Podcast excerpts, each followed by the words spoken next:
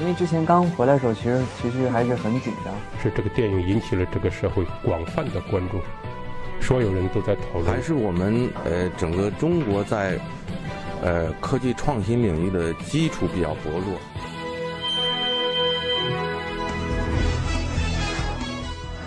影响有影响力的人，中国新闻周刊。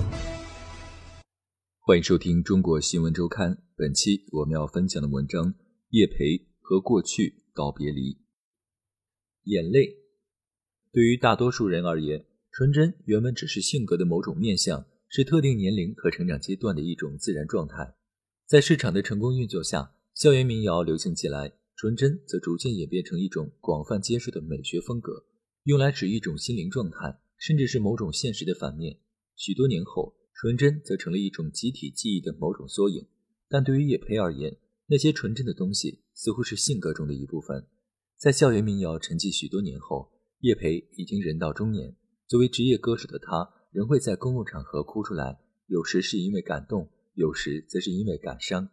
一九九九年，《纯真年代》面世之后，叶培去音像店做签售。为了做这张专辑，他付出很大精力，但在签售时才得知。自己的专辑并不被人看好，为此他感到很难过。在活动结束后，自己一个人哭了出来。二零零七年，叶培参加综艺节目《名声大振》，在第五期被淘汰，因此落泪。那时候，音乐选秀几乎改变了音乐市场的原有秩序。节目中更加引人注目的是超女李宇春。当时还有人在网上爆料，声称叶培在商界所向披靡，先是炒股和投资基金。后来则涉足餐饮、美容和服装等行业，战果颇丰，已经成了千万富翁。消息出来的时候，叶培正在一个县城里，他觉得委屈，在酒店里哭了。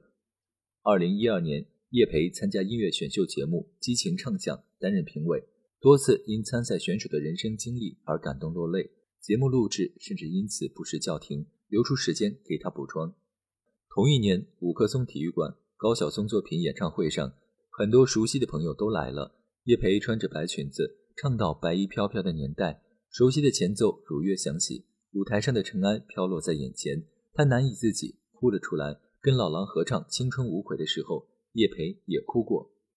性格基因里的纯真就这样一直伴随着叶培，让他成为了一代青春记忆的代言人，但也在很长一段时间里束缚了他的音乐发展，让他在变化的现实面前多少有些不适应。两千年。叶培和老狼、朴树等人签约华纳，除了出唱片，叶培还需要参加商业演出、颁奖礼、歌友会和综艺节目。他在新专辑里加了一些流行和学院派元素，在参加综艺节目时也会尝试拉丁和京剧等多种风格形式。可是每次上台演出，节目主办方要求唱的基本上还是那几首观众最熟悉的歌曲，总是唱十年前的歌，不接受创新。这个是我最不习惯的。大家只想还原那个场景。把我们和那个神话配对，纯真如同一场怀旧仪式所必须的祭品，连叶培也无法否认那个激情光环背后的空洞和残忍。除此之外，作为圈内人，叶培也感觉到了音乐市场的某些转变。以前被唱片公司保护的那种无忧无虑的日子一去不复返了。全球的唱片业也发生了一些变化。他在演讲中这样回忆道：“纯真在种种现实面前，终于发生异变，变成了焦虑。”二零零八年的时候，叶培严重失眠，每天早上起来拉开窗帘就觉得不高兴。以前快乐的日子是否不再回来了？是不是前半生已经消耗了所有的快乐？他这样问自己。好友朴树在新专辑的发布会上也提到，说叶培不像以前那样无忧无虑了。喜好，从一九九九年到二零零八年的十年时间里，叶培共发行了四张个人专辑。就在发行第四张专辑的同一年，叶培选择回到母校读研。我们都是传统唱片的歌手，后来变成线上的一种方式，我们就不太知道这种方式该怎么转换。那索性不如给自己一个偷懒的机会，观望观望。他对媒体这样说道：“从第四张专辑到现在，转眼间又一个十年快过去了。时间可以改变很多人很多事。高晓松后来移居美国，拍电影、搞音乐、当评委、做脱口秀节目。”一直跟着时代在变，老狼跟叶培有点像，结婚生子以后，基本上处于半退休状态。二零一六年，老狼不好意思拒绝主办方接二连三的邀请，作为补选歌手，参加了曾连创收视率第一的综艺节目《我是歌手》，让叶培也有些惊讶。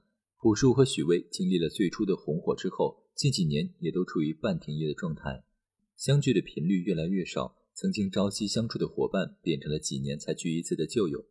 今年十一月，叶培发了新专辑，校园民谣时期的几个朋友，还有朴树和许巍等人，重新又聚在了一起。不同以往，这次专辑不是传统的实体唱片，已经改做数字形式，在三家网站上线。市场环境变好了吗？叶培不觉得。付费下载在听众群体中并没有得到广泛的接受。与唱片市场一同变化的，还有生活方式和内心景观。叶培自认为并不是一个喜欢独处和回忆的人，但有时候他也会怀念起过去的日子。时间带走了很多东西。晚熟的叶培虽然习惯了纯真的状态，也有了越来越多的新想法。几个月前，他跟自己的姐姐去了曾经住过二十年的老房子，楼道里可以看到很多小广告。因为常年无人居住，房子里积了很多尘土。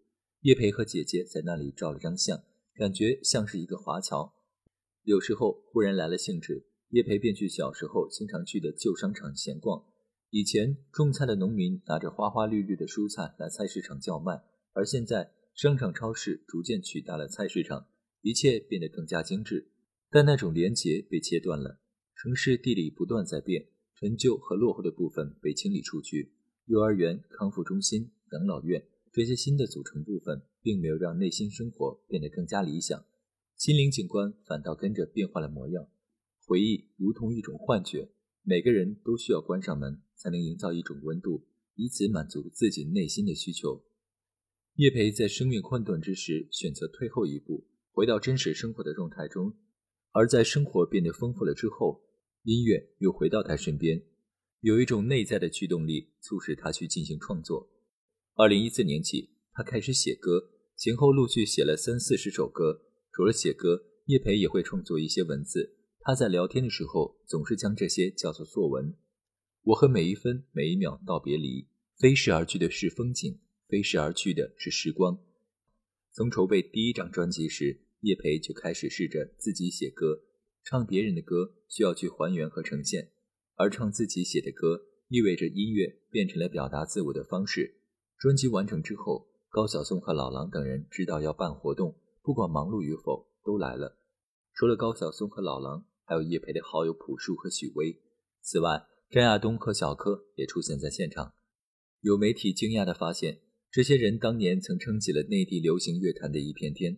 而叶培觉得，这个音乐分享会更像是老友的久别重逢。人们一方面惊诧于叶培对于生活保鲜的能力，一方面也意识到很多东西在他们身上都已经失去。二十年前，因为种种机缘，叶培从一个普通的学生变成众人瞩目的歌手，走上了职业的音乐道路。而在十多年后，音乐重新从一种纯粹的工作退回到个人的喜好，他不必再去应付那些繁杂的工作事务。至于是否在意那些熟悉校园民谣的听众对自己的期待与想象？叶培一下子给出了三个否定的回答：不在乎、